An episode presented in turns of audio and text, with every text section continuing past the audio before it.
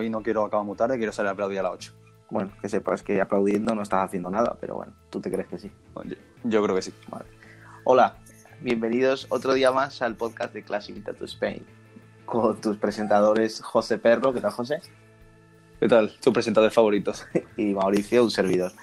Eh, nada, hoy tenemos un invitado que, bueno, poco, poco más se puede decir de él, la verdad.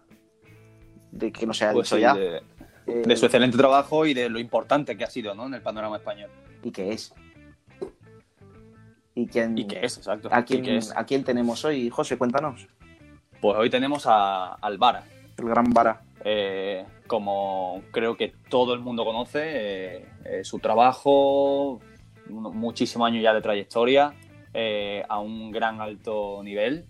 Y, y nada, se puede decir poco, pero como tú dices, vamos a ver que nos cuenta un poco de sus orígenes, su inicio y, y su actualidad. Vale, pues le damos paso, si te parece. Vamos al lío.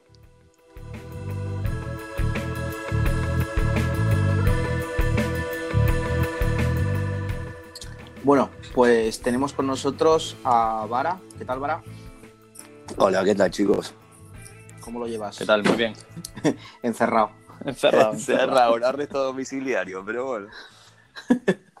Dios. Bueno, eh, a ver, nosotros ya hemos contado un poquillo de ti, pero bueno, siempre eh, no hemos contado mucha cosa, entonces nos gustaría un poco empezar desde el principio. Eh, ¿Desde Dale. qué año llevas tatuando? Desde, el no- desde abril del 90. Abril del 90. Madre, ¿todavía, has- todavía has nacido, perro? ¿eh? Yo no, no, no había nacido todavía. Yo no, había, yo no había nacido. O sea, llevas 30 años tatuando. No empecemos con los chistes acerca de la edad, no sean hijos de puta.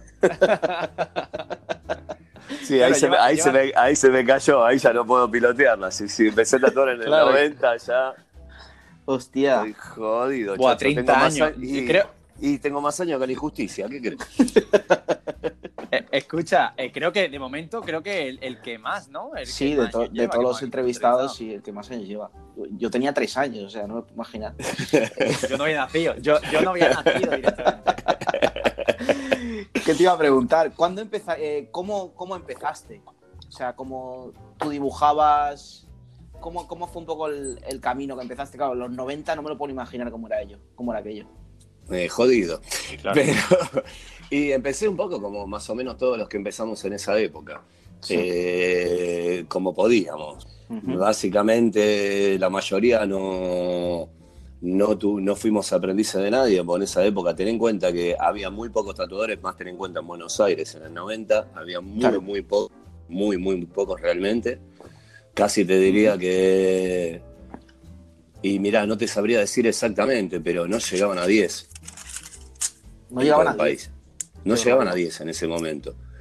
Con lo bueno y malo que eso implicaba, ¿no? Por Claro. un lado, eh, no tenías de quién aprender, el que sabía o ya estaba tatuando era totalmente hermético, no te decían absolutamente nada y, y si ibas con la intención, si ibas a un estudio de tatuajes, empezabas a preguntar demasiado y te sacaban a patadas en el culo, Te literalmente. sacaban cagando, sí. Y sí, porque, a ver, eh, no era muy fácil aprender y si no te enseñaba nadie, realmente, realmente en esa época, si querías tatuar, tenías que tener muchas, pero muchas, muchas ganas. Porque era muy difícil, loco. Había que echarle mucho huevo y hacer muchas cagadas a la vez. O sea, la única forma de aprender era prueba y error, y probando cosas.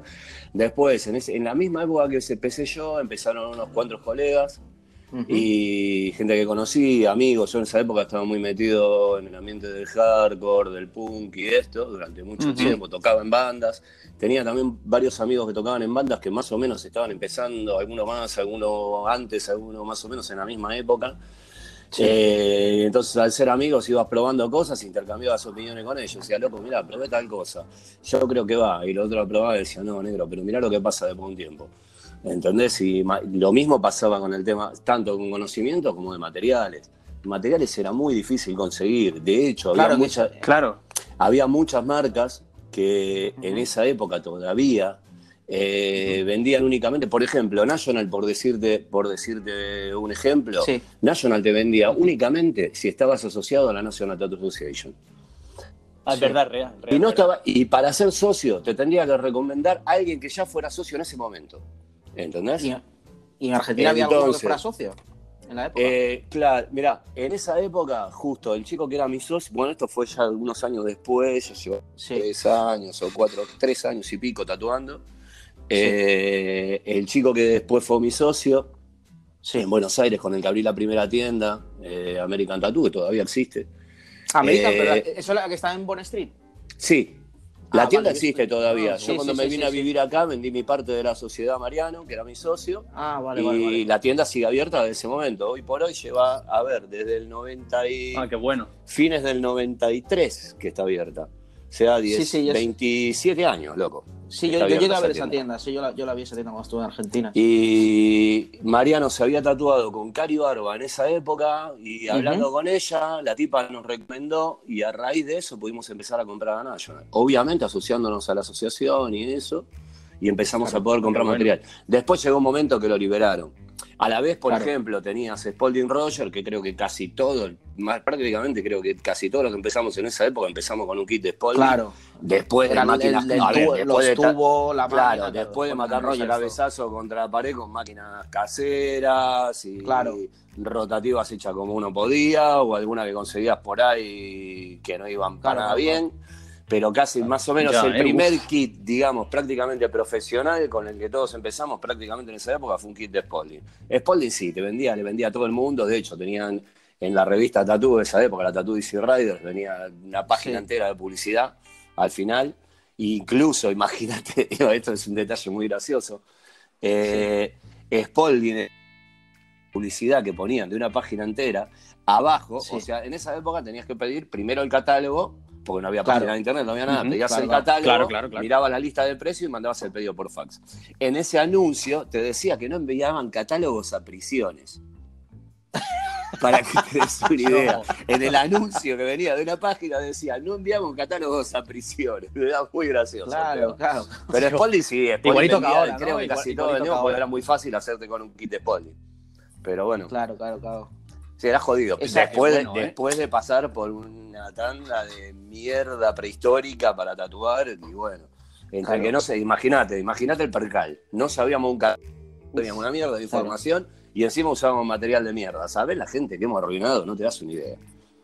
Claro. Hemos hecho una de cagada. Yo cada vez que me cruzo con, el- con amigos o gente que he tatuado en esa época, los miro y me cruzo de acera. ¿no?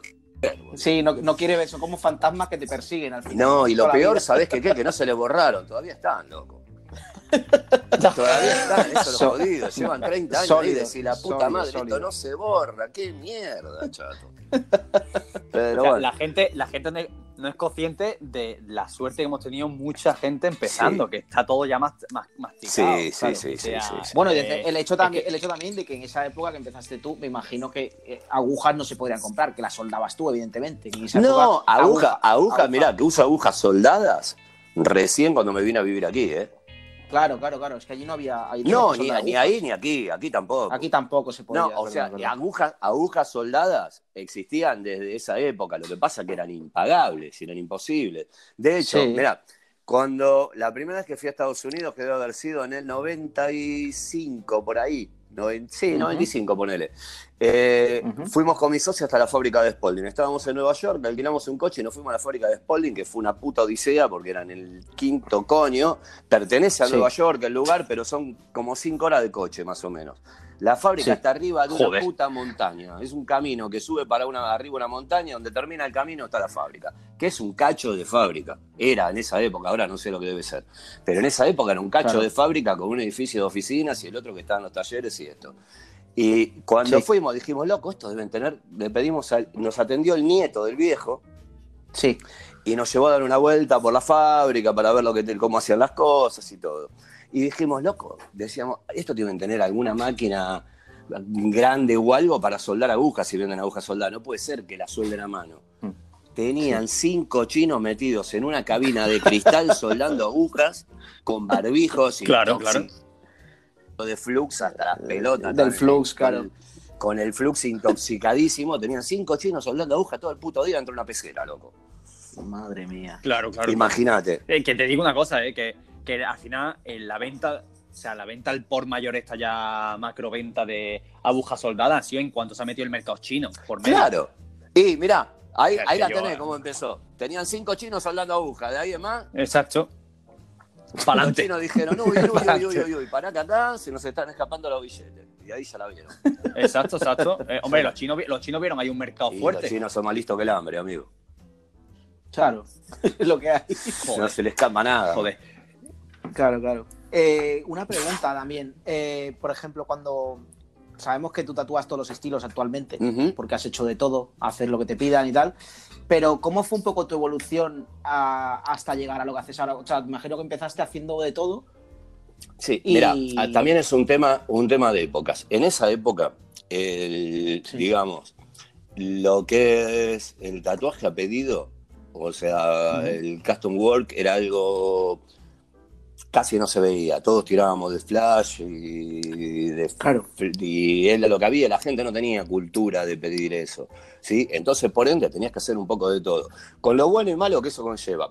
Lo bueno porque aprendés de tanto, de tanto calcar flash, porque en esa época no teníamos termo, existían, pero también tampoco las teníamos, termocopiadoras había y esto. Entonces, de tanto Claro. calcar cosas, aprendías a dibujar de todo prácticamente sin referencia. Haber Ya, calcado claro. tanto, tantas cosas, eso te va quedando en el disco rígido. Y quieras que no, es, es algo, tenés, tenés esa facilidad para prácticamente dibujar. Si te das una cuenta, ponele, fíjate, es una idiotez, pero fíjate, por ejemplo, eh, cuando emitía eh, Madrid Inc., perdón, eh, Miami Inc., si te fijas, Sí. cuando lo veías currar a Garber, por ejemplo, el pibe Ujú. curró en tiendas de, de- de flash, en street shops, muchísimo tiempo. ¿Sí? Y Claro. lo veías al pibe en el programa cuando tenía que dibujar algo y sin referencia te dibujaba cualquier cosa. Claro, que- Y que esa Garber, cancha, esa habilidad, esa salía de eso, de, ese- de hacer ese tipo de trabajo, ¿me entendés? Claro, de tatuar todo. ¿no? Sí, sí, sí, sí, sí. Por algo te quedaba en la cabeza, ¿me entendés? Claro, claro, claro. ¿Y cómo fue tu evolución? O sea, ya, ¿tú ya sabías si querías hacer tradicional desde que empecé o No, no, fue casual. fue casual, no? No, fue casual. Las cosas te fueron llevando. O sea, en realidad nunca había. En realidad, yo en un primer intento siempre me. Siempre tuve un poco más de predilección por el japonés. Sí, Y después, no sé por qué, las cosas me fueron llevando para ese lado. sí. Para el lado más del tradicional. Aunque sigo haciendo japonés y disfruto mucho de hacerlo. Sí, ¿Sí? sí, sí, sí. Pero Sí, sí, sí. Lo, hago, más, hago- a hago- a ahora veces subes algo. poco- estoy haciendo menos, en una época hacía mucho más. Y, y me gusta. Lo que pasa que también con después ponele. eh, también es muy la gente a veces no tiene mucha conducta para, para, proye- para seguir proyectos grandes. El japonés normalmente lleva mucho tiempo. Claro, y la es que gente, viste, se cuelga mucho, aparece. Estábamos hablando eso con el. Ayer lo hablamos con Dave.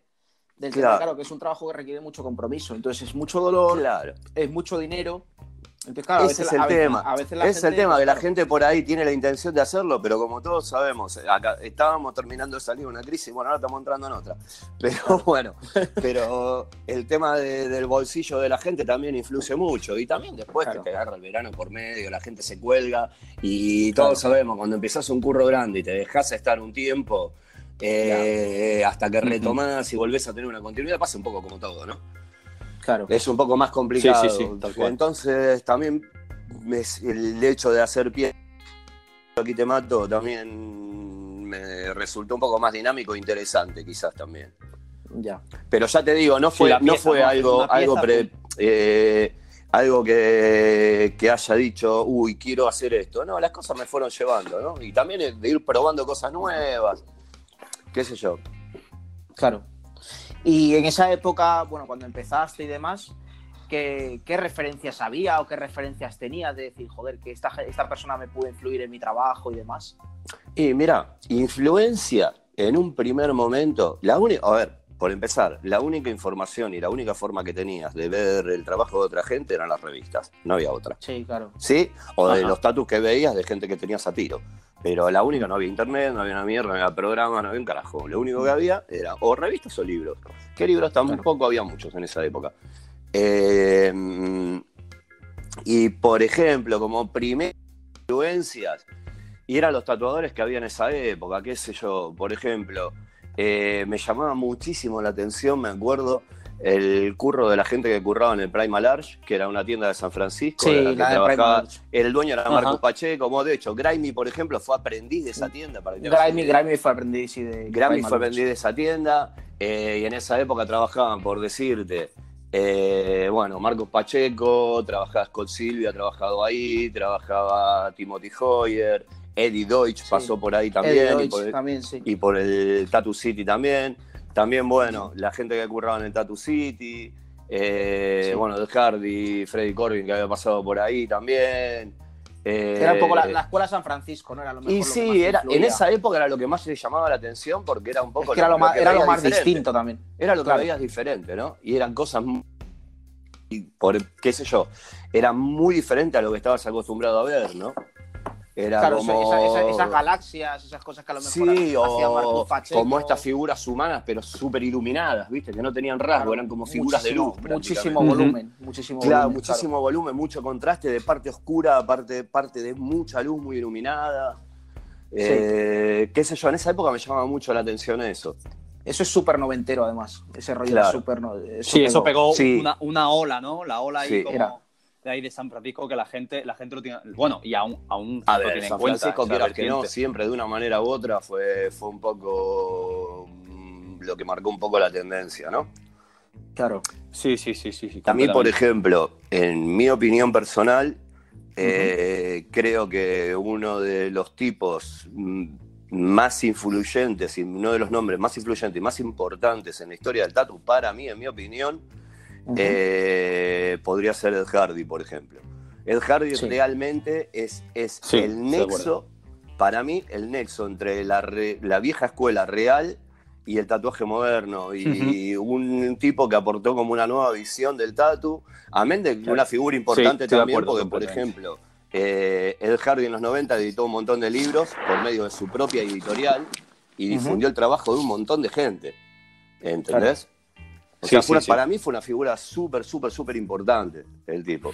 Más allá de, de él como artista, ¿no? Más Claro, allá claro, de- aparte- de- su aparte- trabajo. Sí, sí, sí, como Más allá el- de su trabajo. su trabajo, como, claro, claro, claro. como marcar, para mí creo que el tipo marcó en cierta forma como un antes y un después en el tatu, ¿no? Sí, sí.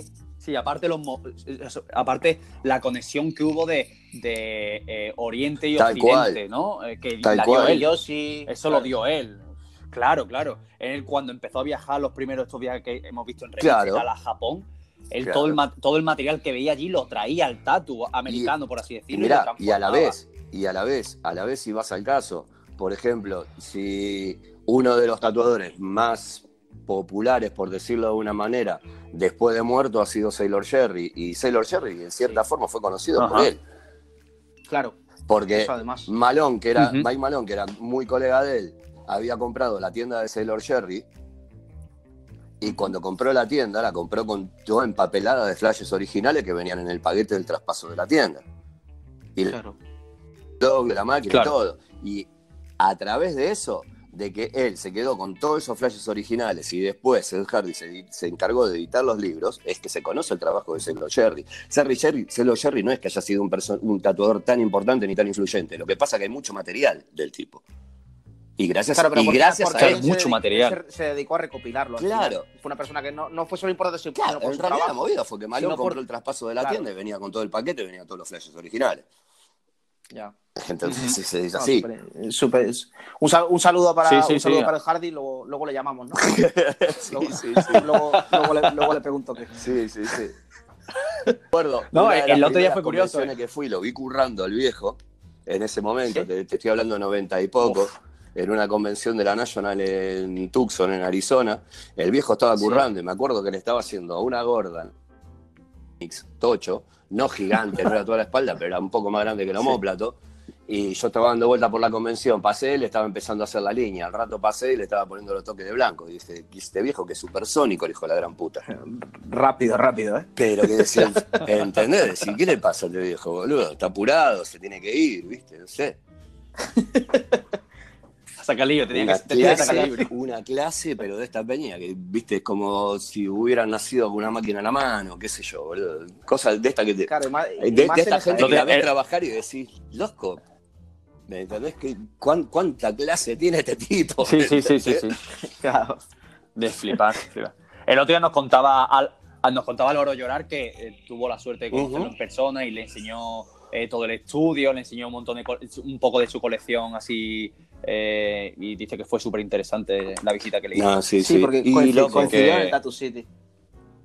claro. Coincidió en el Tattoo Sí, City, ¿no? Qué bueno. Bueno, pues Vara, nos hemos contado, nos has contado un poco tus inicios y tal, pero claro, queremos saber un poco cómo llegaste tú a España, ¿no? Que al fin y al cabo esto, la mayoría de la gente que nos escucha es de España y queremos Otra saber cómo llegaste. Otra casualidad. Otra, ¿no? no, mira, eh, fue un poco que se fue dando todo, fue también un poco de cambios personales, no solo en lo profesional. Eh, ¿Qué sé yo? Eh, yo ya llevaba casi 10 años con la tienda en Buenos Aires, realmente tenía una situación muy cómoda, la tienda iba muy bien.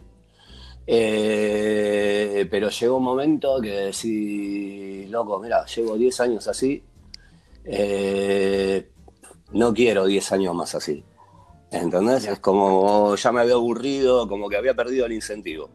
Como todos sabemos, la comodidad hace que uno se relaje y no produzca también, ¿no? Tenés esa zona de confort que estás muy También. cómodo, pero al estar muy cómodo, también te achanchás. ¿Entendés? Y un poco lo que necesitaba era Exacto. un poco de aire fresco, algo nuevo, volver a tener, volver a tener la necesidad de mover el culo. ¿Entendés? Claro. Volver a tener esa necesidad. Y te viniste a, y viniste a Madrid, Eh, viniste a mirá, Madrid el tiro. había, había venido un par de veces a trabajar y se dio un poco de todo. Un día dije, loco, ¿y si me voy? Y ahí- primero me fui a Tarragona, que yo ya había estado currando ahí en la tienda de un muy, muy buen amigo mío y una persona que me ayudó muchísimo. Eh, un chico que se llama Miguel Muñoz, Miki, de, una- de un estudio que se llama Sayun Tattoo en Tarragona. Eh. Un amigazo, una persona increíble. Y él me echó una mano Saludos aquí, y saludos me aquí, invitó a trabajar con él, me dio la posibilidad de trabajar con él y dije, ¿por qué no? Y me vine. Y en Madrid terminé después estando trabajando lo de Miki. Román, Román del Magic me, me ofreció venirme a trabajar a Madrid. Eh, yo en ese momento era, era plena temporada de verano en Tarragona y le dije, gordo, mira, no lo voy no lo te pido en mitad de la temporada, si querés, cuando de- el año que viene, eh, apenas arranca el año, a principio de año, me tenés acá. Y bueno, y después me pasé. Después me vine a Madrid. Y ya, ya Bueno, y, fue, y fue ya cuando montaste el tour. No, trabajé en el Magic eh, tres años y medio con Román. Con Román, exacto, con Marian Castiglioni, con Aníbal Fernández, con, a ver, con El Deno, con quién Sí. más curraba ahí. Con Alex Rodríguez, con Juano, bueno, veo mucha peña que iba pasando. Con Pablo Ash, Pablo Ash curraba en el otro, en la otra tienda, pero estaba a 100 metros. El Tattoo Sí. Magic de esa época, ¿no? Sí, Sí, yo sí, recuerdo. en la eh, calle Foncarral. eh, que había muchísima gente. Muchísima gente que, que después han ido probando su, su estudio. ¿no? Que montado su estudio.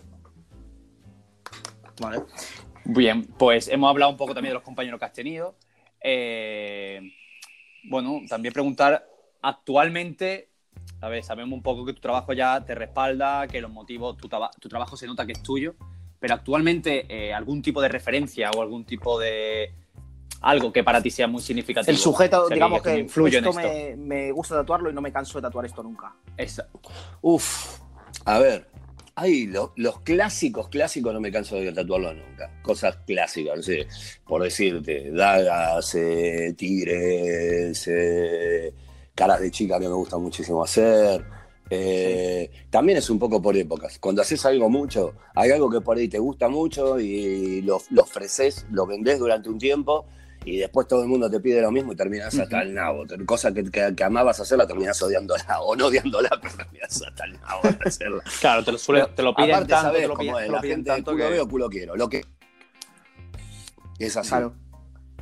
Sí, Es lo Claro, sé. yo, me co- yo cuando me tatué contigo, creo que pedí, creo que yo llevo una, una chica con un Con un tigre. tigre, sí. ¿Viste? Vean. Claro, y José, tú, tú llevas una piba en la mano. una Yo una chica, chica, claro. una chica Sí, también. pero ves, pero son cosas que no te cansabas de tatuar, porque siempre tenés una, una forma de buscarle la vuelta y volver a ser interesante algo que te dejó de ser interesante, ¿entendés?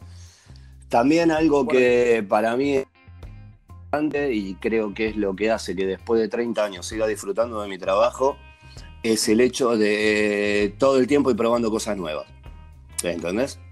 Dentro Sí, de. eso, dentro de- eso- eso, por ejemplo, dentro de lo sí que es mismo. verdad, yo quiero, yo quiero reseñar eso porque sí que es verdad que aunque llevas tratando muchos años, yo hay tatuajes tuyos que a lo mejor he visto y son tatuajes de una época y te Ujú. das cuenta, por ejemplo, que hay gente que lleva 30 años y hay gente que lleva 30 años pero sin avanzar, ¿sabes?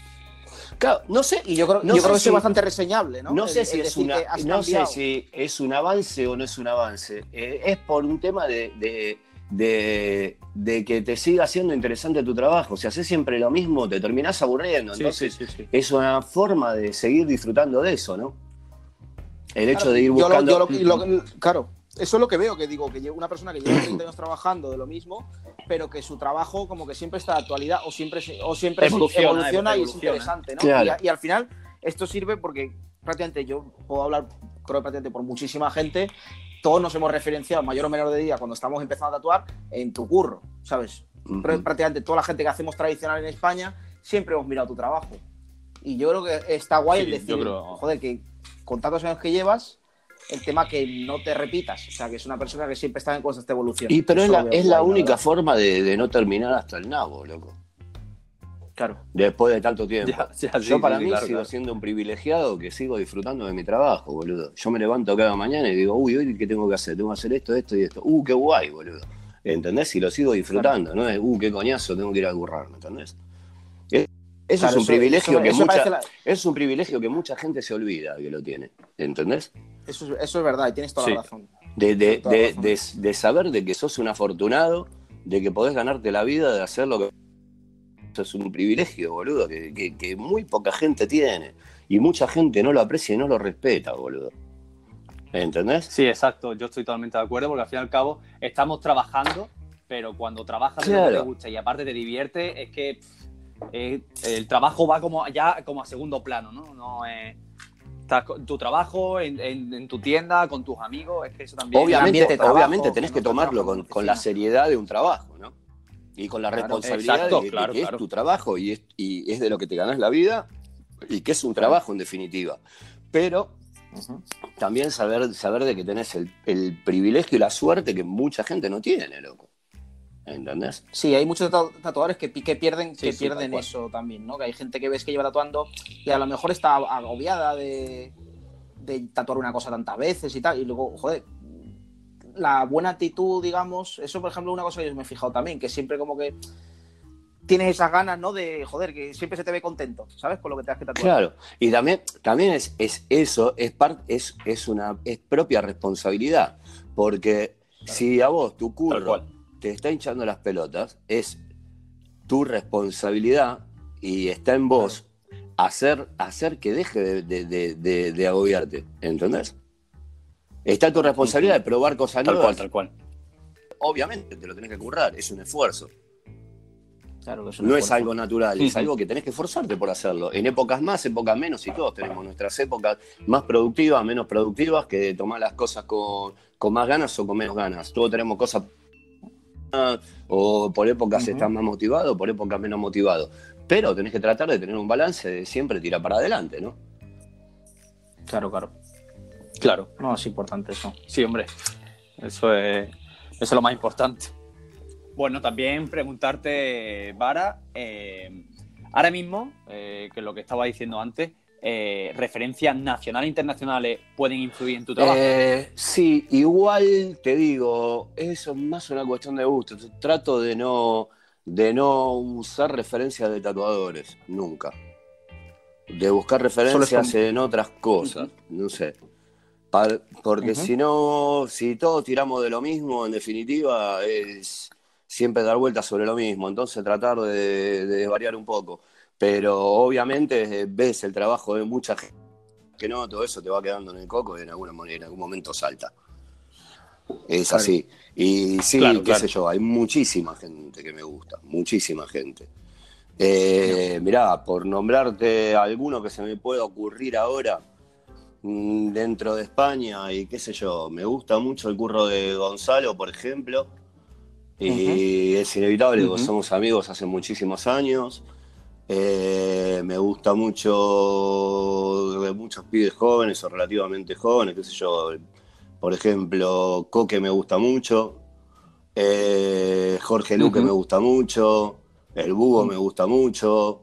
Eh, Rafa, bueno, hemos trabajado juntos, lo conozco hace muchos años también. Eh, Claro. Qué sé yo, hay mucho. Eso por nombrarte algunos, te podría nombrar millones, no sé si terminaría más. Claro, claro, claro. claro. Qué sé yo. Tema de viajes, que hemos hablado antes, viajes, convenciones y demás. Eh, ¿Cómo ves? Es que yo, por ejemplo, sí me doy cuenta de que no sé por qué hay tantos tatuadores en Argentina. Hay mucha. ¿Cómo ves la escena actual del tatuaje en Argentina? Y mira, en cierta forma, como en todos lados. Sí. En cierta forma, hoy Sí, ¿no? por hoy hay una globalización que en realidad todo el mundo maneja la misma información. Cualquiera que tenga internet puede manejar la misma información hoy por hoy. Y quieras que no, las tendencias también se mueven iguales en todos lados. Es un poco. Es un poco lo mismo, qué sé yo. Hay muchísima gente trabajando muy bien. Yo conozco, conozco mucha gente de ahí, mal que mal. Una vez por año voy y tengo mucho contacto con, con gente de ahí, o mucha gente que viene para acá, o gente que viene a currar a la tienda, o lo que fuera. Y hay mucha gente muy talentosa, como en todos lados, loco. Y hay mucha gente, Sí, y hay mucha gente de mierda, y mucho tarado, como en todos lados. Es así. Ya. Eh, Sabemos todo. que- que a hacen ver, eso cuando hay mucho- tanta, cuando muchos hay tanta viajes. gente, no todos son buenos, ni todos son, son majos, ni todos hacen cosas interesantes, ni nada, qué sé yo. Claro. Es que esto es muy. Como en todos lados. No, en todos lados. lo mismo. Como en en todos lados. los, en todos los ámbitos. Tal cual, la puta globalización. Eh, tema Claro. de. Claro. Tema de, por ejemplo, viajes y convenciones. ¿Qué viaje podemos decir así que te ha marcado? O, Buf. o ha supuesto algo en tu carrera? Que viajas un montón, la verdad. No, ul- los últimos años no tanto, mira. Eh, última- últimamente no tanto, pero los- has viajado mucho. Como, como que me haya marcado mucho y las primeras veces que iba a Estados Unidos, boludo. En los 90, lo- los primeros Unidos. Porque, qué sé yo, en esa época no tenías ningún tipo de información y de repente te encontrabas con una catarata de tatu en toda la jeta y flipabas. Y también, Claro. por otro lado, que era un crío, loco, tenía 23, 24 años, ¿me entendés? Y de repente encontrarte con todo eso era brutal. Después, algo que me acuerdo que me haya mar- que también, convención que me haya marcado mucho, la primera de Londres, por ejemplo. Que A eso suele, sueles ir, ¿no? A la Ujú. convención. Sí, mira, salvo el año que abrí la tienda, que yo tenía el stand con el que con, todavía curraba en el Magic, el año del medio no conseguí stand, después estuve en todas, salvo una, Mm. salvo una estuve en todas las de Londres. Pero la primera en sí fue como un mega evento, porque estaban todos de todo el mundo y tatuadores de todas las épocas, ¿entendés? Esa era la diferencia grande. Qué bueno. Era qué una bueno. brutalidad Claro. gente. Creo que fue, para mí quizás eh, fue la convención que, que me pareció más bestia. Después ya como que todo, todo entre- creo que fue también eh, por el año en, que le hicieron, eh, también fue un poco lo que marcó un poco la diferencia de épocas, de cómo se llevaban las cosas y cómo se veía el tatu hasta esa época y de ahí en más cómo fue a través de internet, las redes sociales y todo eso. ¿sí? También fue en un momento Claro. muy puntual en la historia del tatu, en la historia de las comunicaciones y de la vida humana en general, ¿no? Coincidió Claro, todo claro, un poco. Coincidió todo un poco, lejos, ¿no? fue fue muy lejos oportuna el en ese momento. Y por eso, por eso que vi tanta diferencia y qué sé yo. Y de ver un poco a todo Cristo, porque en esa estaban todos, loco. Estaban todos, man, todos. Ya. Ahora, ahora, por ejemplo, sí que eso lo hemos comentado en alguna entrevista también, es que ahora se hacen como convenciones todos los fines de semana. Por ejemplo, en Europa, Sí. creo que todos los fines Ah. de semana hay una, hay una convención. Yo creo que ya no es como antes. Mm. Claro, que el hecho, el hecho que te invitaran a una convención o el hecho de ir a una convención, joder, sabía como que ibas a ver gente potente o que ibas a aprender y tal. Ahora cual- cualquiera va a una convención. Claro. Sí. Un chaval que lleva, que lleva un año, no es por menospreciar tampoco. No, no, no, no, no, no. no. Que todos, todos, hemos, todos hemos empezado, pero un chaval que a lo mejor lleva un año tatuando en su casa, ya está en una convención. Sí. A ver, Tal también cual, hay, una, hay una cosa, hay una cosa que también pasa por la poca o mucha ética de, de los organizadores de la, de, la- de los organizadores de las convenciones. Eh, Claro, eh, hay muchas convenciones de mierda a las que, que son negocios solamente para el que las organiza, ¿sí? Sí, claro. Y para nadie más. Y mientras haya alguien que le siga pagando el stand, la van a seguir haciendo. ¿Me entendés? Claro, porque al final eso, eso es una cuestión de, claro, un chaval, o que le dice, puedo ir a una convención, un chaval que lleva un año Sí, tatuando, tenés para pagar el sueño. Claro, entonces al final son convenciones Ese que es el son requisito. para sacar dinero. Claro, El requisito es pagar ese. el stand, ya está. Tener el Y dinero ojo, para pagar eh. el stand. Y ojo lo que te soplan a veces, ¿eh? O sea, que, que tampoco es que, tam- o sea, que tampoco es un banco de pavo, pero ya directamente se ceban con el dinero, se ciegan y venga, que, que entre quien sea y, Y también tenés convenciones ¿no? que, que por ahí, en lugares donde no hay una influencia de público suficiente como para que haya, no sé, 150 stands, ¿me entendés? Claro. O sea, No, también hay que igual mirar un poco que eso. Actualmente Sí, sí, sigue habiendo convenciones interesantes. Yo creo que en Europa, por ejemplo, tenemos Londres, Milán, No, hay tienes un la, de, la de Aken. Hay La de. Aken me parece brutal ahora mismo. Eh, Creo que la de, la de Aken es de, la- de las más pepinas ahora actualmente. Sí, La que hacen en Alemania. Eh, La de Catania me parece una convención. la de Catania está de puta. Sí, pero también estás hablando de, otra mentalidad de organización. Claro, es que es otra organización. Es, otra, es otra mentalidad y también hay mucha diferencia, como en todo, eh, cuando una convención la hace alguien que es un empresario del mundo del tatu y cuando la convención la hace un tatuador. Cuando lo hace un tatuador tiene todo. Claro, es, es Es muy- totalmente hay otros miramientos y Exacto, sabes exacto. un poco más Sí, sí, los sí. requerimientos y la situación en la que está un tatuador con una convención. ¿Entendés? Y no, es, no sos solamente un número. Sí, estoy ¿me de, entendés? estoy de acuerdo. Claro, Sí, sí, sí, sí, totalmente de acuerdo. claro. Sí. Bueno, para, pues seguimos con la entrevista. Eh, o sea, mucho no hemos tatuado contigo, pero quizás queremos, queremos preguntarte cómo enfocas tu trabajo diario, ¿no? A la hora de, de las ideas que te surgen, cómo te piden, si haces mucho custom, si haces mucho flash. Que claro, imagino que subirás un, Ujú. un tercio de lo que haces. Sí, mira, eh, generalmente trabajo, sí, más custom que otra cosa. Sí, prácticamente, el- no te digo el 100%, pero prácticamente, no sé, el 90 y pico es custom. El 90 y pico. Y, algo de flash que tengo disponible y cosas así. Que también ten en cuenta que al tener que dibujar al menos dos piezas todos los días, eh, tampoco te queda mucho tiempo para tener un backup de dibujo, ¿viste? Entonces, Claro, qué sé yo, pero prácticamente sí, casi te diría que el 100% es, es custom. También hago otras cosas, ¿eh? por ejemplo, si, qué sé yo, también tengo ten en cuenta que tengo muchos clientes, de, clientes antiguos de Madrid, de cuando yo empecé, que también eh, poco había, no, no, fue un poco la época de transición entre que la gente se hacía mucho tatu de flash o, o te venían con un dibujo con algo, ¿sí? Entonces por ahí hay gente que viene y te pide, no sé, alguien que me pide algo en blanco y negro, incluso un retrato, no tengo ningún problema en hacerlo. Es más, Claro. disfruto haciéndolo, disfruto porque quieras que no, es algo que no, que no haces todos los días, entonces lo encarás de una manera y lo encarás con muchas ganas también, ¿entendés? Obviamente, disfruto de hacer un retrato porque hago uno al mes en el mejor de los casos. Hmm. ¿Entendés? O cada dos o, o cada dos o tres meses. Es más, yo, ¿Me entendés? Si hiciera un retrato por semana, estaría hasta nada voy a hacer retrato. ¿Me entendés? O no te digo retrato, soy igual al realista que hago, Es más, yo- realista fotográfico, ¿sí? Pero bueno. Pero bueno, es un tatuaje sólido y que se ve bien. Que yo he visto tatuajes así. Sí, sí, sí, sí, sí. También, claro, Claro. Te van a quedar bien. Sí, sí, sí. Yo la primera vez que, que te vi tatuar fue exactamente fue eh, gris, o sea, fue en grises. Que hiciste, estaba haciéndole, estaba haciéndole como un hombre, y un brazo Ajá, así como sí. chicano, así le estaba haciendo. Eso fue, la, eso fue la primera vez que yo te vi tatuar, eh, allí en... Sí, sí, sí, sí, no tengo ningún problema. Es más, me gusta, trato de hacerlo lo mejor. Mira, para que tengas una idea, mira, esto es un, un detalle, un detalle curioso.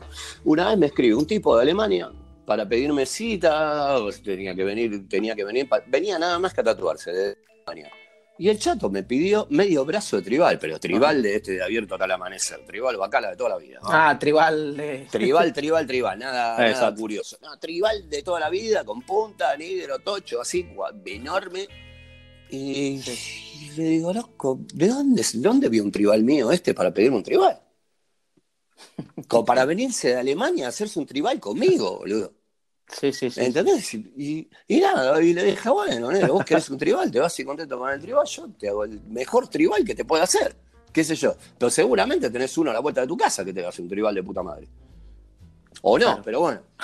¿Me entendés? ¿Qué sé yo? Pero sí, sí, el tipo se No, a pero a está ver, bien, ¿no? Que. tenemos que olvidar que muchas, muchos, muchos tatuadores se olvidan de eso. es que en definitiva, eh, el tema es que el cliente se vaya contento, loco. ¿Me entendés? Si el tipo, Exacto. Eso es lo si el tipo importante. Es muy se importante. quiere hacer un tribal y el tipo va a estar feliz con un tribal, ¿quién carajo sos vos y qué autoridad tenés para decirle que un tribal es una mierda? Tienes toda razón. ¿Me entendés? No, no, bueno, hombre, en Tribal en, Tribal en particular me parece, me parece mucho mejor eh, comparado con Claro, hace mucha pero boludo, ¿no? igual que también, igual sea, que también, me parece algo yo, interesante. yo lo he hablado varias veces con, con muchos tatuadores y con amigos de que eh, eh, también muchas veces vos podés influir a una persona para barrer para tu lado, ¿sí? Para llevarlo a hacerse lo que vos le querés hacer, Claro, sí. pero a ver, ético para eso, ¿sí? Porque hay Me gente que vos le comés la olla, Claro, hay gente sí, que sí, vos le sí, comés la olla, que terminás haciendo algo que vos estás re contento de habérselo hecho, pero el tipo cuando llega a la casa se va a cagar en tu puta vida porque en ese momento, por compromiso, por no decirte que no, porque le comiste el tarro, le hiciste lo que vos querías, pero no era lo que él quería. Y en definitiva, ese se va a cagar en tu puta alma porque va a estar toda claro, la vida claro, con un tatu que no es lo que quería. ¿Me entendés? Sí, sí, sí, sí, sí. Y no es, hay un punto eso. ético en Sí, que, sí, a sí, ver, un tipo se viene a hacer y vos no le podés hacer un portaaviones, negro. Le podés hacer una calavera distinta. Claro, puedes llevarlo un poco a tu terreno siempre. Yo creo que siempre Sí, está sí, sí, sí, sí. dentro, Intentar darle algo, algo mejor. que tenía la claro, persona. evidentemente respetando la idea, pero siempre hacerle algo mejor de lo que él te trae. Eso es Claro, como, como yo lo claro. veo. Claro. A ver, Claro, a claro, ver, claro. hay un límite. Si vos sabés que es un tatu, que es una puta mierda, aparte también Claro. que como tatu de acá a 10 años, no va, a 10 años, a Claro, 3 no, años no va a funcionar, no podés decirle, loco, ahí, te- ahí es donde tenés que intervenir y Claro. decirle, loco, mirá, si te hago esto, mm, no te va a quedar bien, pero se lo argumentás, no te va a quedar bien Claro, por tiene- esto, por tienes que esto, por esto argumentárselo y por- esto. No, no te, va, no te va a ir bien, lo que vos querés es una mierda, no. Claro. No podés No, decirle. no puede. Hay mucha gente que lo hace, loco, ¿eh? Sí, yo lo he visto. Hay gente que De lo hace. decirle en la puta cara, Sí, de sí. decirle en la puta cara a la persona, reírse de él, burlarse de la- del cliente y decirle que lo que se quiere hacer es una mierda. Eso está muy mal, loco.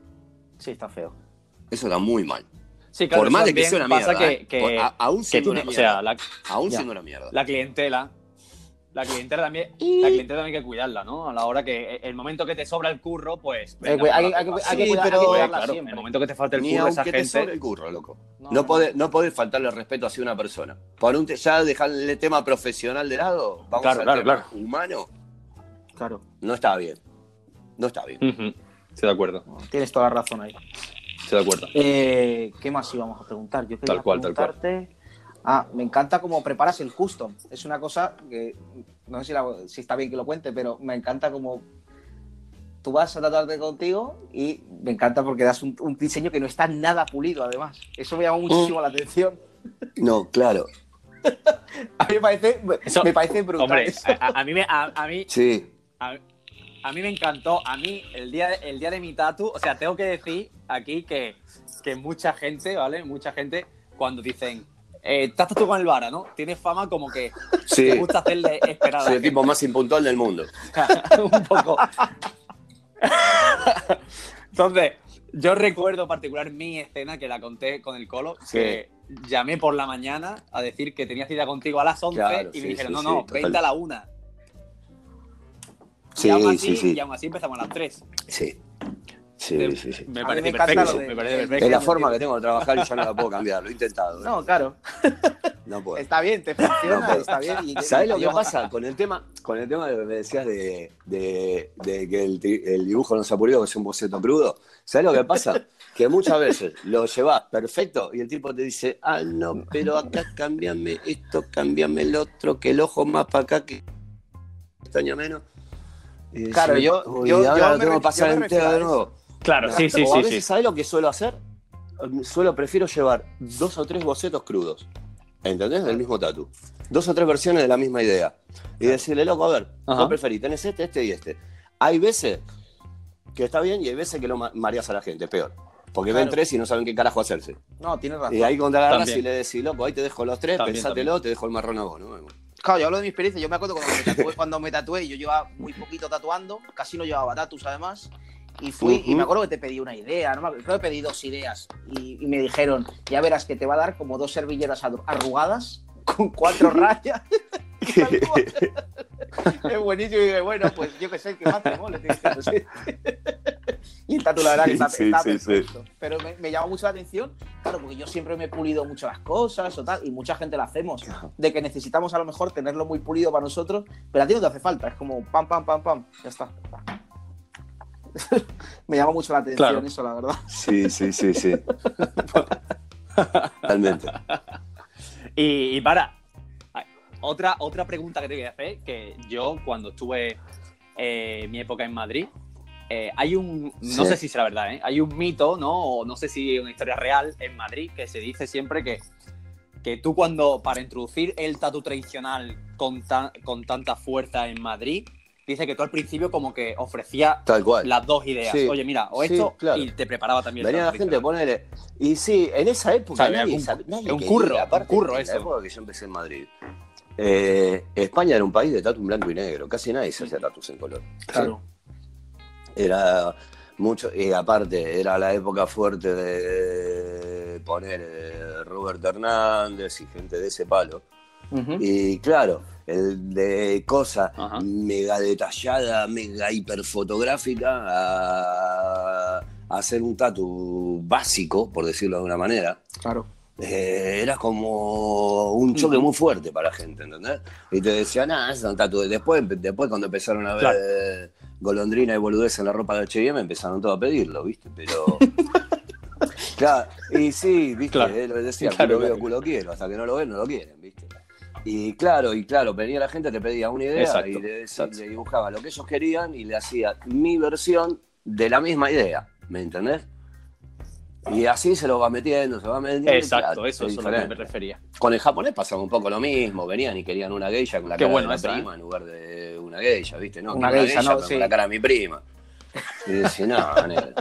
Tu prima japonesa no, y entonces hacete, la, hacete una sevillana, negro, qué sé yo. ¿Viste? Claro. O te caía uno y te decía, me quiero hacer una, una perca japonesa con flores Una de almendro. perca. Y le decís, no, ni son perca ni son flores de almendro, negro. Eh, tatuate un tribal, mono. Tatuate un tribal, que esto no es. ¿Viste? Ahí como... Claro. Me gusta, me gusta. Eh, Oh, está ¿qué bien, otras está bien, aficiones está bien. tienes, tienes aparte del tatu? Ahora? Eh, la música, las motos. Las motos, soy un friki de las Sí, motos. era, eras de toda la vida. motos, ¿no? Sí. Sí, de toda la vida. Y sí, me gusta andar siempre rompiendo juguetes, pero. Bueno, Ah, bueno, y la, y, la, Eh, y la química también, ¿no? Porque mucha gente se no sabe que tú eres, tú eres Fui químico. No, sí, ese no- es una Ah, es verdad, que nunca lo tuve. sabes. Lo estudié, pero. sí. Sí, en realidad estudié química. Químico, no trabajé en mi puta vida de eso. Sí. Eh, sí, igual quizás en algún momento quería ir a Colombia a hacer el proceso para trabajar de eso. Creo que era esa la mentalidad de la química. Nada, pero si hubiera sido rentable hubiera sido, seguramente. Hombre, Pero- igual más que el tatu. Sí, pero nunca, nunca trabajé de eso y lo tengo totalmente olvidado. Es una etapa oscura de mi vida. Bueno, Pero- mejor. Sí. bueno eh, pues creo que hasta aquí, ¿no, ¿Tienes alguna cosa más de preguntar? Bueno, sí. ¿Puedes preguntar algo más? ¿Algún tatu que recuerdes en especial de los que llevas? ¿Algún tatu que, que Ah, te bueno, sí, hecho, sí. que recuerdes la experiencia o que quieras comentar? Que recuerdes con cariño, a lo Eh, mejor. creo que recuerde con mucho cariño en este momento. eh, más o menos reciente, cuando me tatué con Laila Tatel hace un par de años. Ah, es verdad. Y. Sí. Ah, sí. sí, Aquí y la el- verdad aquí que fue, fue una experiencia En de puta madre, boludo. ¿Qué te hiciste? ¿La espalda, no? ¿Con la Tater? No, me hice. eh, no, eso fue la semana. Sí, La firma- la firmita, ¿no? La La, fir- creo que firmita, la el tatu firma, más la corto y firma. más doloroso de mi vida, creo que fue. Sí, de la mano pesada. Qué Tenía, tenía, la, tenía la mano. Tenía la Pero mano pesada. sí, pero el tipo me pareció un tipo tan simple. Yo lo había conocido hace muchísimos años Sí. en Estados Unidos, que crucé un par de palabras con él, y lo crucé en la justo, sabes que fuimos a la fábrica de Spalding, me lo crucé, me lo crucé ahí con, estaba este con Spiderweb, con otro viejo todo podrido. Sí, Spiderweb. Y, y de verlo después de tantos años, y la verdad me pareció un tipo increíble, loco, un tipo súper simpático, graciosísimo. De hecho, hay una anécdota, estaba fumando afuera, el viejo no estaba, había salido a comprar una pila para el audífono, porque el viejo estaba muy bien de salud, pero no escuchaba una mierda. Había salido a comprar una pila para el, para el audífono y estábamos afuera fumando con, con la señora esta del, del templo, con Linda, Linda. con Linda, adorable también. Linda, linda, linda. Y estaba con mi chica y estaba fumando, llega el viejo, me saluda, todo, qué sé yo. Y la saluda a mi chica, se gira así, me mira y me dice, ¿qué? ¿Tu hija? Me dice el hijo de puta. Y, hijo, se caga de risa el viejo, qué cabrón, boludo. Un campeón, un campeón. un Qué campeón, buena, qué la buena. Muy La buena. verdad que increíble, boludo. Increíble. Sí, eso fue, eso fue cuando, cuando. Lail Tate fue a- aquí al templo, que para quien no lo conozca, es un, es un estudio muy mítico aquí de, de Málaga, de el Torremolinos, tesoro que tiene una pequeña colección privada, eh, que en su El día la, tesoro escondido. exacto, en su día la montó el loco, el loco, el loco Spain, y creo que en ese momento iba, Iba a hacer un eh, inventario, sí, fue, fue a hacer un inventario algunas máquinas que tenían. Como Sí. tenía, tenía, Exacto, tenía sí. el museo todavía existe en San Francisco, y fue a, ver, o sea, hacer un inventario de las cosas que había y Ujú. de esas cosas qué le podía valer para, para el museo. Exacto, sí. O sea, para quien no haya visto, no haya visto el templo Tatu, eh, 100% Imagínate, el viejo estuvo casi tres semanas haciendo el inventario. Tiene... O sea que imagínate la cantidad de cosas que Sí, hay sí, sí, sí, sí, yo, yo recuerdo, lo recuerdo perfecto. para tirarse tanto tiempo. Hay mucho. Lo Sí, que lo está a la vista, me dijo Linda, Linda me yo, dijo, mirá, yo coincidí que lo estaba lo que ves acá es la cuarta parte de lo que hay realmente. Muchísimo, sí, muchísimo, guardado, muchísimo, tiene muchas muchísimo. cosas, ¿eh? Guardado tiene te- muchas cosas. Pero también, por otro lado, lo que me decía ella, me decía, "Loco, tiene... eh, a mí la verdad que me, me es un dolor tremendo deshacerme de la colección de mi marido, Pero realmente esto acá no tiene ningún sentido, ¿viste? Es algo que está ahí para que no lo vea nadie, ¿me entendés? Claro, es algo claro, muy claro. importante para que esté escondido, ¿entendés? Aparte, el hombre estuvo, el, el- Sí, el marido sí, sí, estuvo muchísimo años coleccionando y ya coleccionando ya, ya un, un momento que empecé ya a enumerarlo Mm. todo y, a- y tenía como un, ya un inventario. Yo recuerdo que tenía un montón. Una Es más, visita- se- visita se puede ir, recomendada ¿eh? se va sin problema. Sí, sí, sí, sí, sí. Ade- Además, Linda es adorable, lo porque- súper bien. Le es lo- por lo que te digo, a ella le gusta que la gente vaya a ver esas cosas y todo, porque es algo que, que- que justamente si algo le podía valer a, Sí, sí, sí. a para llevárselo para el museo, era justa la intención de ella, decir, loco, esto es, es buenísimo, pero acá no tiene ningún sentido donde está, Claro. si la gente no lo ve, ¿entendés? Claro. Exacto, sí, sí, sí. Sí, es más, se podría decir un poco que la gente que está interesada en coleccionismo, a veces Linda vende Y cosillas, ¿eh? Lo Seguramente la situación económica a esta Eh, altura vende- no, no debe ser muy Vende buena. pintura y vende Y cosillas. por más, por más que no quiera, hay veces que con todo el dolor de necesidad te tenés que deshacer de las cosas. deshacer de cosas, claro. Así que eso. Pues, Sí, exacto, oye, exacto. la verdad que ha sido un placer Pues sí. tenerte con nosotros. La verdad. Muy bien, Un placer mío, loco. El placer es mío y un millón Todo de bien, gracias por muchas, muchas gracias. Nada, gracias a ti por, por aceptar esto, la entrevista y tal. Y nada, eh, ¿qué pregunta más? Eh, ¿Eres feliz? Y eso lo solemos preguntar Sí. también. Sí. Lo que me pero sí. ¿Qué estás, qué estás- qué estás tomando, Fernet? No, hoy no. Hoy estoy tomando Coca-Cola, es temprano, boludo. Eh, aparte de Fernet, tengo una botella sola, ¿sabes cómo la cuido? no? Tengo el el plan de racionamiento, ¿viste? Estoy como, como bueno. un náufrago. Genial. Pues chicos, vamos a... Vara, muchas gracias, ¿eh? Bueno, Vara, Venga, muchas chicos, gracias. un abrazo A ver grande, nos vemos loco. pronto. Hasta luego. Cuídense mucho. Que sea leve. Chao, chicos, gracias. Venga, hasta luego.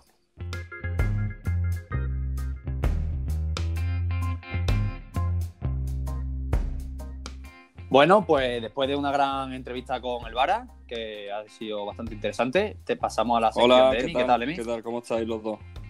Aquí estamos en Bien, ¿cómo ha ido? Bien, muy bien. Unas cosas súper interesantes que el Vara lleva Pues sí. muchos años. Y hasta ahora, hasta ahora, por cierto, el tatuador que lleva más tiempo de los que hemos entrevistado. 30 años tatuando. lleva, ¿sabes? Uf, Claro. son unos José, cuantos, ¿eh? José Perro Así no había que- nacido.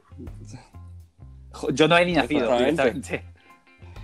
Pues si queréis vamos con el, Así con que el nada. tatu de vara, que Vamos siempre ponemos el primero al invitado. Es un, un pecho bastante grande con un tren y dos chicas, una a cada lado. Ajá. Sí, con una calavera también, ¿no? En la parte Sí, en la parte delante del tren tiene una, una calavera. Una Y nada, he cogido, he cogido este trabajo de vara porque lo, pienso yo que lo representa, ¿no? Siempre hace muchas caras de chicas, incluso chicas completas. También en lo del tema del marco. El ornamento, sí, No, ornamentos sí. del barco. Sí, Bueno, La este, ornamentación. este pecho además lo lleva mi compañero Luis Bárcenas. Claro, se lo hizo. Ah, creo, sí. que, creo que fueron, Es verdad, creo que yo fueron lo- además dos sesiones solo. Me dijo, que la, sesiones. me dijo que la segunda fue matadora porque la segunda fue de madrugada o algo así, o por la noche, se lo, se lo terminó. Fue una, de verdad, fuera, fuera de broma. A ver si me lo puede confirmar. fuera de sí. horario. Fuera de horario, Pues- sí, sí, sí. Pues eso, como dice Emi, ¿no? Parece que les representa mucho, ¿no? Porque, eh, como estamos hablando en la entrevista, eh, eh, que hace mucho tatu custom y aparte muchas mujeres, calaveras, o sea, está todo. En Sí, el lo así lo veis curado y está increíble. Sí, Eh, sí, es- está muy elegante, tiene mucha fuerza, clásico. Muy Bueno, vara. Se sabe perfectamente que es del Vara, nada más que lo ve. Sí, tal cual. Tal cual. Es que está, está todo. Está todo usa una súper línea correcto. fina, ¿no? Bueno, fina. Eh, Antes no tanto, pero ahora la, la. Ahora ha afinado un poquito más la línea, sí. Sí, ha afinado un poco la- entonces Usa la línea. No usa una línea demasiado gorda. Sí.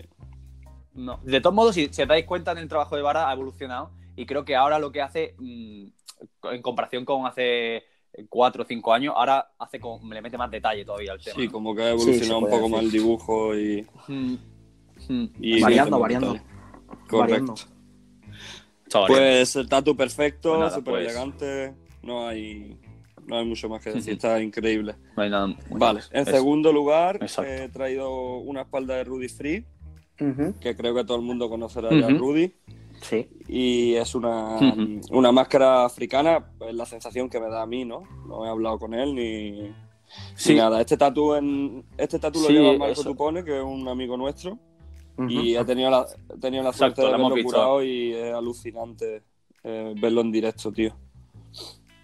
Me flipa la, la ausencia Sí, eh, de, de luz que tiene el tatu. Que si veis, por ejemplo, la parte de la cara es prácticamente sólido. Sí, está todo saturado. Todo, Claro, todo macizo, saturado. Es una pegatina. Todo una pegatina de espalda. Está increíble. Esas placas de amarillo. Sí, es lo único que le, le mete como, como un poco de sombra, ¿no? En lo que es en la nariz para que dé el volumen y en, y en lo que es el labio superior e inferior, ¿no? En la parte de la barbilla le mete como un poco de volumen, pero ya está. Todo lo demás es. eh, Está todo pinchado sólido. macizo. Solo hay un poco de luz. Si veis un poco de luz, tienen los cuernos y, digamos, los, círculos, los círculos que respira un poco por esa parte. Que he dejado Sí. un poco de piel. Pero funciona perfectamente, aunque esté todo sólido. Parece una máscara africana, pero en particular mejor como un jaguar o alguna cosa así, ¿no? Parece. Más búfalo, ¿no? En esta perspectiva, como se ve. No sé, pero Sí, es una máscara africana. Parece, sí. parece un diablo o algo así. Sí, también. También, un típico Sí, también, diablo. es que una mezcla. Yo he de, Sí. he de recalcar que lo- de las cosas que más me, me sorprendieron, que por ejemplo la parte, toda la parte de arriba, que es negro macizo con. Ujú. el negro estaba súper sólido. O sea, y meterte por cada esquinita de cada círculo y que, el- y que todo se cure bien, ¿sabes? Porque hay muchos círculos. Es que hay mucha hay, tiene muchísima técnica. Sí, sí. Es muy, muy, muy técnico. Bueno, y línea, y línea que serán de, hay líneas que serán por lo menos de 20 centímetros, línea recta de 20 También es centímetros. una cosa La parte de, de la nariz. y eso a resaltar porque, claro, esas líneas tan, tan largas en una espalda y todas bien, es bastante difícil. Está perfecto. Es más, se podría decir que eh, en directo, que ya está curada cuando lo hemos visto, está más Sí, guapa. aún, mucho más. ¿sabes? Está, se, ve, se ve todo mucho más sólido, el amarillo que es importante que asiente y se ve increíble. También resalta la, la- Un saludo a Marco un desde, saludo, desde Marco. aquí. La simetría, ¿no? Las texturas que pone, cada textura son diferentes, tanto con línea como con puntos, como con trazado. eh, un trabajo con mucha potencia. Es complicado, ¿no? Que, y es complicado, parece, con la gente que lo ve decir, "Ay, es que es simple, ¿no? Pero es, es, es complicado que a la vez que sea simple, Sí. que, que, que, claro, claro, hay gente que puede decir, hostia, tú, porque es simple, pero coño, es, es complicado que sea tan simple y, es, Claro. y mole tanto. A mí es eh, que este, el el- tatu, este tipo de trabajo Llega- me, gusta, me gusta en especial. En sí. particular. Creo que, mm, que tienes que tener un entendimiento ya de tatu de muchos años para que haga algo así de friki. Y que te quede así de guay, claro. Y que te quede así de guay. Correcto. Vale, venga, vamos con la tercera entonces. ¿Qué más tenemos? Vamos, el tercero es una pintura que subió hace unos días Juan L, Barcelona Electric. Nuestro gran amigo Juan Hombre, L. Nuestro gran amigo L. Juan. Un saludo para él. Que, sí, que el, el mejor. Juan L el mejor. Pues sería. Hombre, yo podría decir que yo, yo diría que es mi mejor Ah. amigo de Zaragoza, la verdad. Sí, claro. sí, después de Mau. No, yo, eso, como- de verdad. yo, tu- yo es que como no tu soy, hijo, yo es que tío. no soy de Zaragoza, entonces. Claro. Claro, claro, es que, es que Juan se podría decir que es mi mejor amigo de Zaragoza y, y Mau es mi mejor amigo latino de Zaragoza. Claro. Exactamente. Bueno, pues Juan, para quien no lo sepa, trabaja en Barcelona Electric y para esta pintura ha utilizado eh, tinta, acuarela mm, y lápiz sobre papel arche, el típico papel arche, envejeciendo, ¿no? También un poquito. Sí, la, mm, la cabeza de la chica es una referencia de Hardy. Sí, y la- Y acoplado, es la- acoplado el Claro. cuerpo de pantera, como de pantera mujer. Pero la cabeza Claro, sí, muy la femenina, cabeza, es, ¿no? de- La la cabeza pantera. es del Hardy, sí. Y lo que es la pantera, eh, a, a mí me, me ha impactado bastante porque está muy, muy bien solucionado, ¿no? La columna, las costillas. Y todo, ¿no? La, la cantidad de brillo, los Sí, brillos se lo ve ha, ahí. Esa parte. Ahora está con esa, con esa saga, ¿no? Un poco, Después de- es como rompiendo Sí, como sí, elementos y siempre un fondo, que el fondo suele ser un flash así envejecido y le mete un elemento bastante brillante. El primer, yo- primer plano. Lleva varios, De hecho, varios de cuantas hecho, he hablado con él un poco y me ha dicho que, que desde, desde que pintó la pintura aquella de las ranas, ¿os acordáis? Que, Sí, sí, sí. que era como una tienda de tatu. sí. Pues al ver, pintó tengo, como mucho flash dentro de la pintura y se le ocurrió como hacer un flash dentro de un flash. Y a partir de ahí viene un poco la, la movida esta que está haciendo, que, que lleva ya un tiempecito haciendo. Y, y también Súper interesante y se y ve. me ha dicho que está teniendo bastante audiencia y, y que prefiere hacer este tipo de cosas ahora que se está divirtiendo un, Sí, es más un divertido. montón. ¿no? Sí. Sí, está Perfecto. súper guay.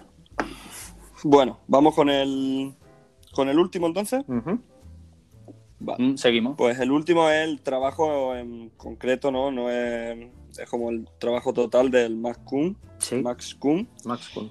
que mm, es un- se basa mucho en el oeste, ¿no? Motivos del oeste americano, Claro. eh, referencia antigua, pero también hay cosas actuales. Y, mm, y nada de eso, que lo, lo que me llama la atención pues son las maquetas, los collages con fotografía, pintura, claro, porque todo muy folk. para quien no lo Sí, sepa, superinteresante. es un tatuador que no tiene un estudio fijo. Él, está, él vive un poco como de vagabundo, viaja por toda América y no, no, de verdad, de verdad. Y no tiene... Vagabundo. Sí, sí, el, ro- el rollo vagabundo. Es más, hombre, si veis en el, en el trabajo suyo, siempre hay Sí. mucha referencia a vagabundos y demás. Entonces el tío vive un poco así. Entonces, para tatuarte con él, te, te apunta como una lista de correo. Entonces, como que avisa cuando va a estar en una ciudad. Es como. Va así, va así un poco. Va, eh, Qué bueno, como on the road él. No tiene un estudio fijo ni nada. Y las maquetas, las maquetas me parecen que tienen un rollazo. Sí, que y todos los, libros que saca y ese tipo de cosas me parece todo súper cuidado. Y tiene una, Claro. una estética muy especial y muy, espe- Sí, sí, y muy sí. específica, ¿no? Sí, sí, sí, Muy- sí. Es folk, pero muy puro, ¿no? Como todo muy puro, sin salirse de esa estética, ¿no? Sí, sí, sí. No, eso, es increíble. Coleccionando, tiene que coleccionar todo tipo de cosas para sacar tanta, tanta referencia y tanta tanto detalle de, la- de las cosas. Claro. Tiene que tener una buena. ¿Te gusta a ti? Se ve, se ve, Emi, que te encantan los folk. Sí, hace ya unos años que me interesa bastante. El folk americano Sí, y toda esa. Sí, ¿no? rama me, Super gusta, sus. me gusta mucho. Claro. Super- la rama super sus. claro. Muy bien. Sí, pues bueno, guay, para que a los que no están escuchando analicen el trabajo de este chico si no lo conocen y, y vean algo Es diferente. súper interesante lo de Max Kuhn. Súper interesante. Sí, Pues, sí, pues muy bien, Emi. Muy bien, como siempre. Súper aquí los trabajos de hoy, muchas gracias. ¿quieres, mandar, ¿Quieres mandar algún saludo en especial? Mm, Sí, hoy quería saludar a José Menor. A José Menor. Un saludo para él. Un saludo para él. Y nada, pues nos vemos en otro, en otro episodio, ¿no? Como siempre. Muchísimas gracias. Muchísimas gracias, a todos. Como siempre, agradecer, agradecer a toda la gente, Profesional Tattoo Magazine, eh, toda nuestra peñita, Toda la vasca. Toda- a, toda, a toda la Eh, vasca. A la que Y nada, saludos muchas también gracias a para la mujer que aplaude Sobre todo- de la ventana de Mauricio. La un saludo. Adiós, adiós vecina. Adiós. chao, chao. Hasta luego. Hasta luego.